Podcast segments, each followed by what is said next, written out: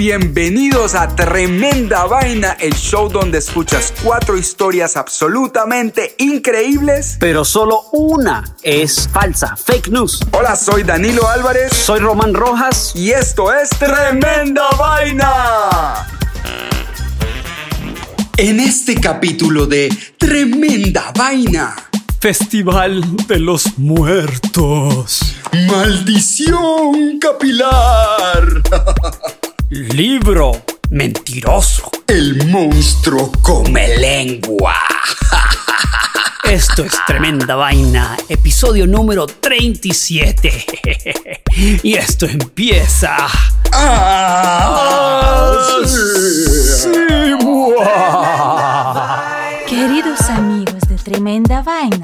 Vamos calentando los motores para Halloween. El mes de octubre, nuestras historias vienen con un toque medio freaky. Empezamos con la primera historia de hoy, Festival de los Muertos.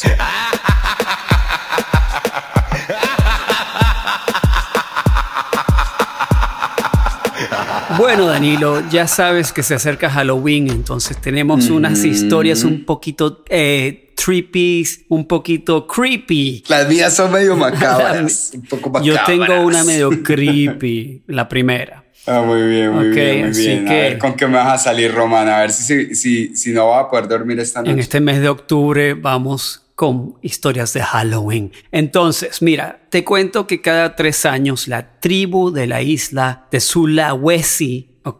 Que queda en Indonesia. Cada tres Sí. años tienen un ritual muy interesante que se traduce a la ceremonia de la limpieza de cadáveres. Lleva, Oh. lleva más de un siglo ocurriendo esto, ¿ok? Ajá. Uno de los eventos más importantes en la vida del pueblo Torajan, que es este pueblo donde está esta gente, Sí. un grupo étnico indígena de la región montañosa de Tana Toraja, es el funeral. Para ellos es importantísimo. Es la fiesta donde todo el mundo se junta, de tomar el cafecito. Exacto. La mayoría ahorra dinero toda su vida para poder tener un entierro respetable para ellos Ah, muy bien. o sus familiares. ¿Ok? Claro. Pero el funeral nunca es la última vez que se ve el cuerpo de su familiar. Ay, no fregues. Cada vez que muere un aldeano, alguien de la aldea, un anciano, su cuerpo se envuelve en varias capas de tela para evitar la descomposición. Luego, son desenterrados cada tres años, Danilo. no fregues. No fregues. Admirados por sus seres queridos y vestidos con ropa de distintos No. tipos. Súper creepy. Ok, se juntan, se juntan y se sacan fotos con los familiares ya eh, muertos a sí mismo. Ok. No. Sí, sí, sí, hay fotos. sí. Men, y esa gente, ¿cómo no se les parten las manos? No se secan. O sea, algo les tiene que pasar. Bueno, no sé, no sé cómo hacen, pero sé que los mantienen más o menos bien. Son Hidrataditos, pues. les echan cremita. Otro elemento importante del festival de Manene, que se llama el Festival Manene, se me olvidó decir, es reemplazar y reparar los ataúdes para evitar que los cuerpos se descompongan. Ahí está la respuesta a tu pregunta. Ajá, O sea, ajá. tienen una, los mantienen en otras palabras. El, el- el acolchamiento lo limpian, le pasan una, una aspiradorcita, le quitan los gusanos. Exacto, si hay un huequito lo cierran. Así eh, tres años después pueden sacar otra vez el cuerpo y tener otra fiestica. No, que vaina más. Yo sabía que te iba a parecer creepy. Bueno, Sí, el sí, sí, pueblo, está muy halloweenesco. el pueblo Torajan, vive en lo alto de las montañas de Sulawesi en Indonesia.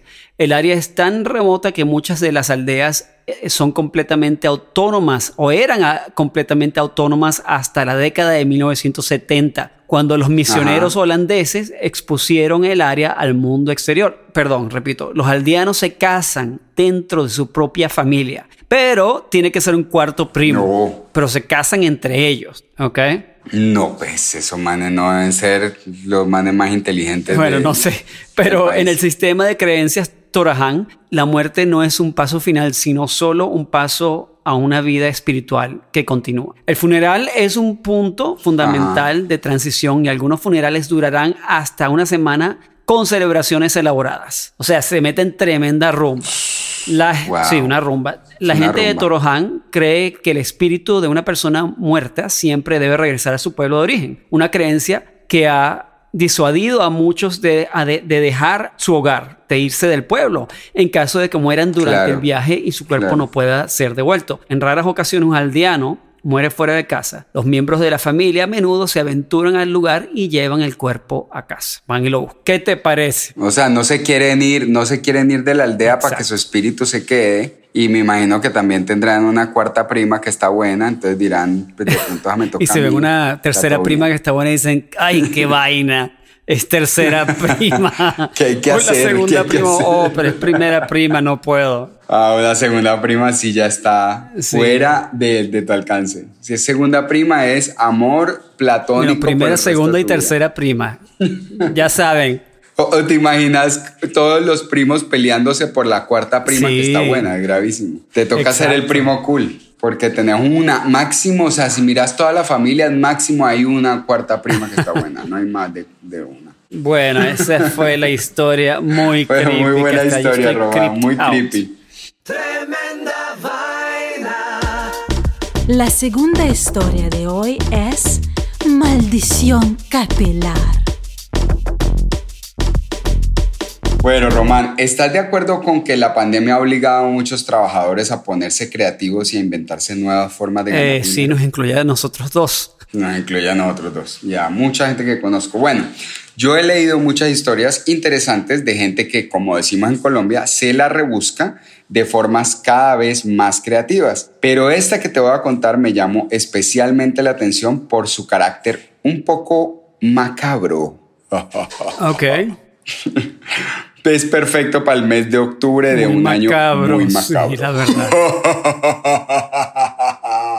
Resulta que un peluquero haitiano en una zona del Bronx, en Nueva York, decidió crear un producto muy llamativo, aunque un poco oscuro. Yo sé que vos te estás preguntando. Algo de santería, de crear? Una vaina así, sí o qué bueno. El man se llama Ariel Hawthorne dueño de la peluquería Haiti Curls, se dedicó a crear muñecos con el pelo de sus clientes como una forma de promover su peluquería. Pero su estrategia se le salió de las manos y ya te voy a contar cómo. Con la ayuda de su esposa Román, Ariel Hawthorne decidió un día conservar, empezó a empezar a guardar el pelo de sus clientes y echarlo en bolsas individuales que marcaban con el día en que había sido cortado. Luego entre los dos harían pequeños sacos de tela de costal en los que metían los oh. pelos del día y les daban la forma de muñecos con cabeza, brazos y piernas muy similares a un muñeco de vudú. Dios mío.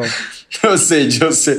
Dependiendo del día podían hacer uno entre uno y cinco muñecos que marcaban con la fecha, cada muñeco tenía su fecha y los ponían a la venta en la peluquería aunque no los identificaban como muñecos de vudú, tenían esa estética y bueno, pues siendo una peluquería haitiana como haitiana dominicana, la asociación pues se dejaba la imaginación, inmediatamente vos decías, esa buena es un muñeco de vudú. En todo caso, la noticia inmediatamente se regó por el barrio y empezaron a aparecer en olas las personas buscando comprar los muñecos que podían contener su pelo o el de alguna persona que les interesara. Un novio, un exnovio, un el socio, o sea, un desastre.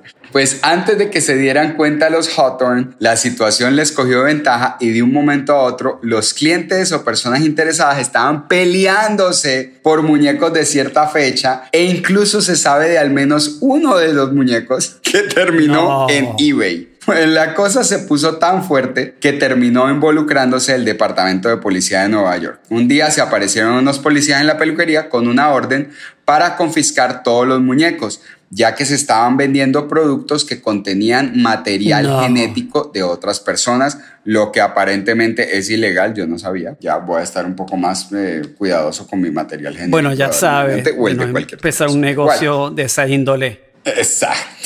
Exacto, de ese tipo.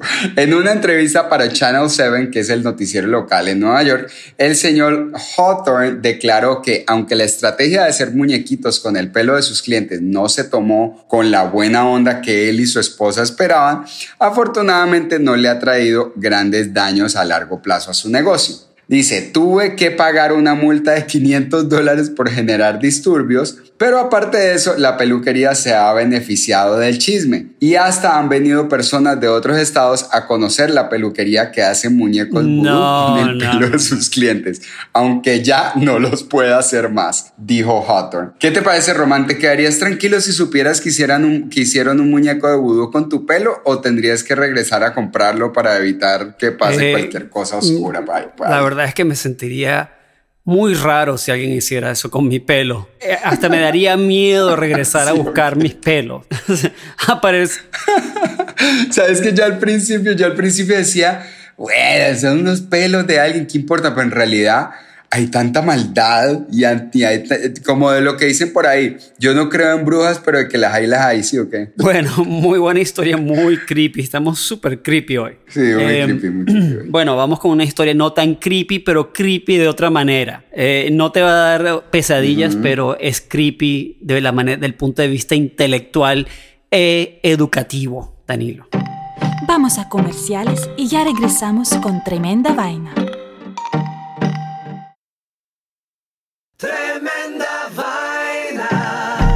Y la tercera historia de hoy es Libro Mentiroso. Mira, Bien. venimos con una historia de nuestro Bien. país favorito de historias. ¿Cuál es? La India. ¡China! Ok, la India, bueno. Mira, en la India hay un libro que están usando en las escuelas y este libro es muy particular. Es un libro realmente de fake news, pero lo están usando, un, un libro de Ajá. historia y Ah. otros temas. Los libros para los muchachos en las escuelas de la India están llenos de errores que cambian por completo la historia. Bueno, No te lo no puedo son creer, todos los libros, pero es una área específica de la India. Los libros de texto publicados por el Consejo de Investigación y Capacitación Educativa de Gujarat, India, para las escuelas estatales están llenos de errores e incluso No historias inventadas. No. Así que La prepárate. Entre en la ellas. Mahatma Gandhi fue ases- asesinado el 30 de octubre de 1948, cuando en realidad Gandhi fue asesinado en enero del mismo año, no en octubre. Imagínate, algo de su propio No. país de la historia No, no, de la... O sea, Sí, por detallitos favor. Es como importantes. decir, sí, no, no. Otro de los grandes errores de este libro, eh, que te va a gustar mucho, eh, que está escrito que Japón lanzó la bomba nuclear sobre los Estados Unidos durante la Segunda Guerra Mundial. No. Pero no hay una serie en Amazon que dice eso. Debe ser que Oye, de no sé, la- de verdad que no sé lo de la serie en Amazon. Yo lo que sé es la noticia. Esta gente está confundiendo a toda Wow. una generación con puras mentiras, realmente, Danilo. ¡Qué desastre! Se descubrió que el libro de texto de ciencias sociales estándar número 8 de Gujarat es utilizado según se informa por 50.000 estudiantes. Contiene más de 120 errores de eventos históricos, ortográficos y gramaticales. ¿Ok? Uy, Entonces el gobierno ha ordenado una investigación a, a- eh, de, a ver qué es lo que está pasando con este libro. Pero a mí me parece insólito que alguien, Insólito. obviamente hubo, hubo algo raro de corrupción. Mira, vamos a hacer una plata vendiendo estos libros, nos inventamos unas cosas y Claro. sacamos estos libros y los vendemos y nos metemos un billete. Algo así. Pero hacerlo de una manera tan descarada es realmente increíble. Es increíblemente descarado, te lo juro que no lo puedo creer. Y qué corrupción, mano. ¿Vos ¿Sabes cuánta plata se puede echar un man que está vendiendo los textos a quién sabe cuántos colegios allá? Se van a hacer que los niños plata. piensen que los Estados Unidos le, le metieron una bom- un bombazo nuclear en la Segunda Guerra Mundial. O sea, todo el mundo sabe que eso no ocurrió. Así que bueno. Qué desastre, Román. Me dejaste loco. La última historia de hoy es Monstruo come lengua. ¿Ah?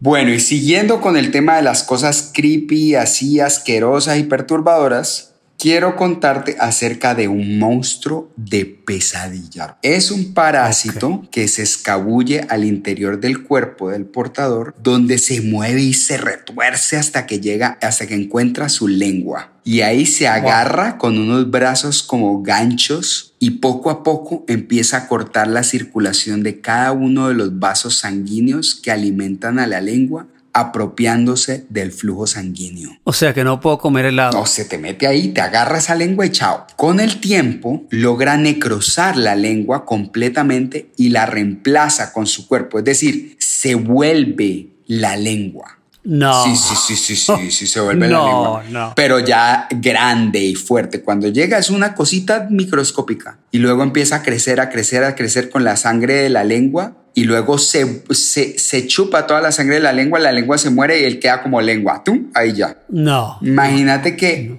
en ese punto el, el, el, parásito come lengua se convierte en un órgano activo de su anfitrión que lo utiliza como la lengua, como si fuera la lengua. El parásito ni siquiera le roba la comida, sino que sigue así, ahí, en silencio, alimentándose de su mucosa y viéndose absolutamente asqueroso ahí metido por el resto de su vida.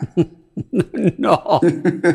Seguramente te estarás preguntando cómo se defiende uno de este parásito monstruoso inmundo. La buena noticia, Román, es que no ataca a los humanos, sino a varias especies de peces. Desde que fue wow. descubierto recientemente, el Simotoa exigua ha causado gran interés en la comunidad científica por la forma tan eficiente que tiene de integrarse en su anfitrión, ya que es el único parásito conocido que es capaz de sustituir funcionalmente a un órgano. Algo muy interesante acerca de estos crustáceos es que todos nacen como machos y solo se transforman en hembras si llegan a la boca de un pez que no tenga ya un simotoa exigua ahí alojado. Si es así, si es el único que llega ahí, pan, se encuentra la lengüita gordita, suave, suavecita, sabrosita, gordita.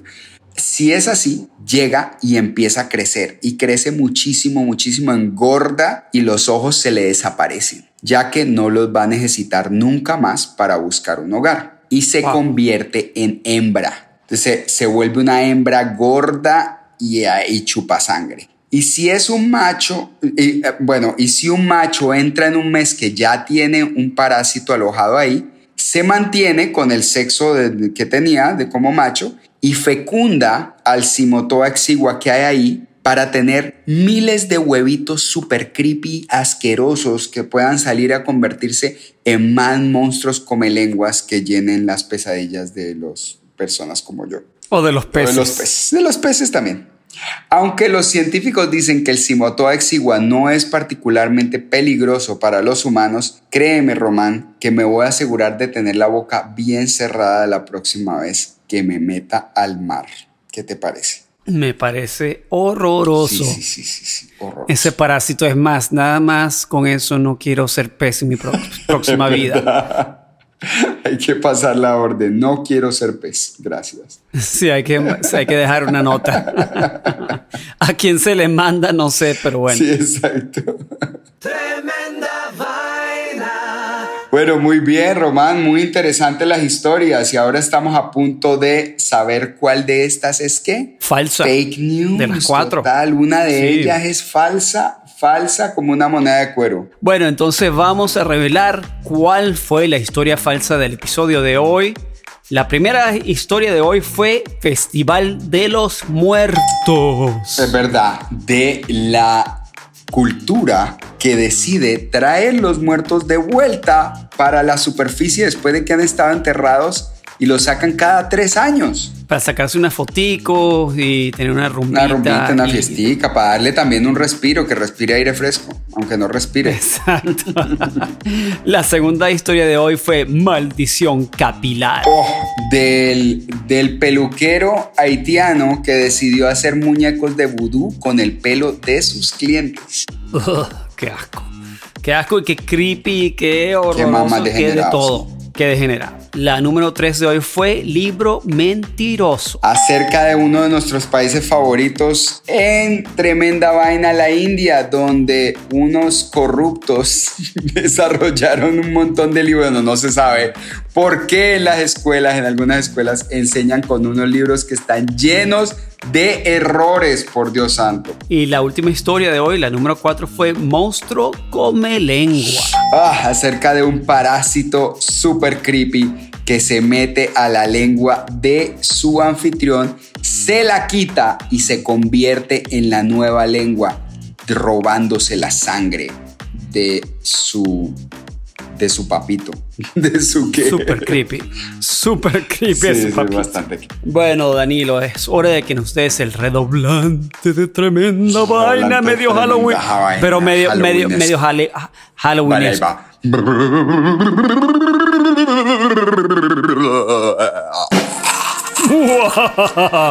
y la historia falsa de hoy. Fue. Maldición capilar.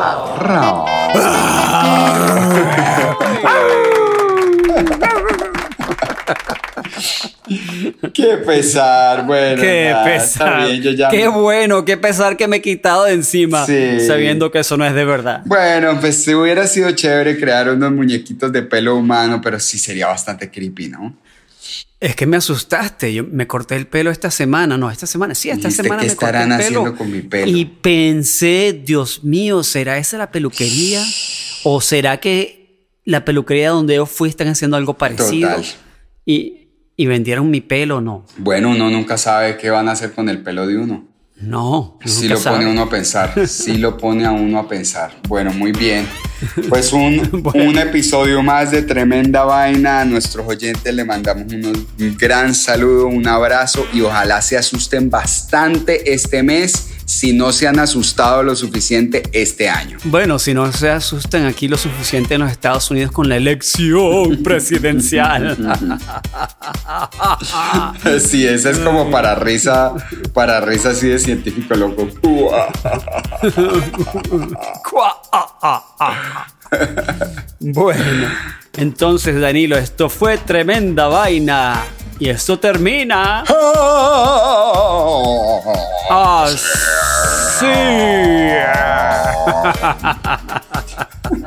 Gracias queridos amigos de Tremenda Vaina por escucharnos.